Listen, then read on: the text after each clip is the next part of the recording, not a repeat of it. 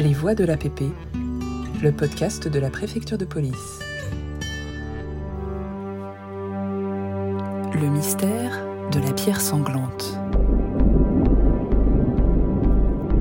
Au 18 rue Chanoinesse, les locaux des compagnies motocyclistes de la préfecture de police abritent un souvenir macabre. La pierre du boucher. L'histoire se situe en 1387, en plein cœur de la vénérable île de la Cité, dans l'ancienne rue des Marmousets, aujourd'hui disparue. Un pâtissier y confectionnait de délicieux petits pâtés de viande, extrêmement appréciés des chanoines du cloître Notre-Dame voisin, et même, dit-on, du roi Charles VI le bien-aimé. Son voisin était un barbier, baigneur et tuviste, qui avait lui aussi fort bonne réputation.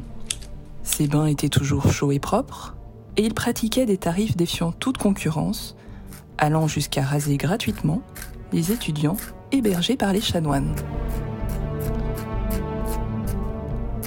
Un beau soir, un chien se posta devant la boutique du barbier et se mit à hurler à la mort. Malgré les efforts du commerçant pour le chasser, bientôt secondé par les voisins exaspérés, l'animal, qui appartenait à un étudiant allemand fraîchement débarqué dans la capitale, refusait de quitter les lieux et continuait à pousser ses hurlements déchirants.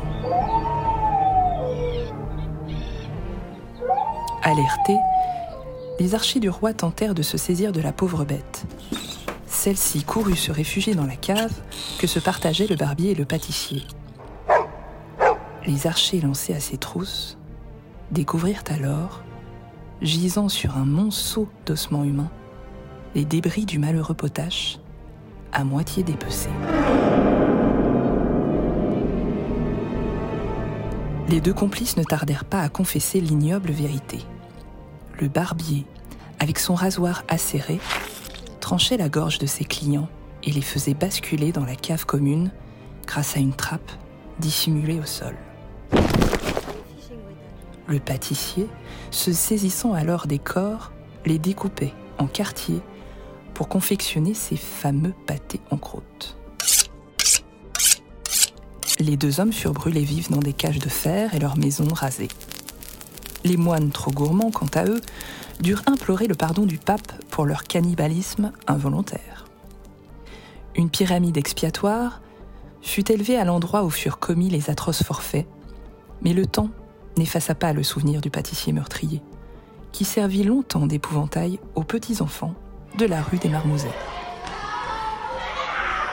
Cette histoire aurait inspiré la célèbre légende londonienne de Sweeney Todd et l'adaptation éponyme au cinéma de Tim Burton.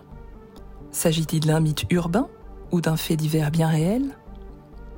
Tout porte à croire que si un crime eut éventuellement lieu au XIVe siècle dans la rue des Marmousets, il fut romancé, exagéré par les écrivains au cours des siècles. Les documents officiels qui auraient pu lever le doute ont depuis longtemps disparu. Une grande partie des archives criminelles de la capitale ayant brûlé lors de la Commune de Paris. On trouve bien des références indirectes de l'affaire dans un ouvrage publié en 1612, Le Théâtre des Antiquités de Paris, écrit par un certain Jacques Dubreul, prieur de Saint-Germain-des-Prés. Mais cela ne constitue pas une preuve suffisante. Pendant plus d'un siècle, une partie de la rue des Marmousets resta vide, ce qui semble indiquer qu'il se produisit bien là un événement tragique. Puis au XIXe siècle, les travaux d'urbanisation du baron Haussmann remodelèrent l'ancien quartier moyenâgeux, balayant bien des souvenirs du passé.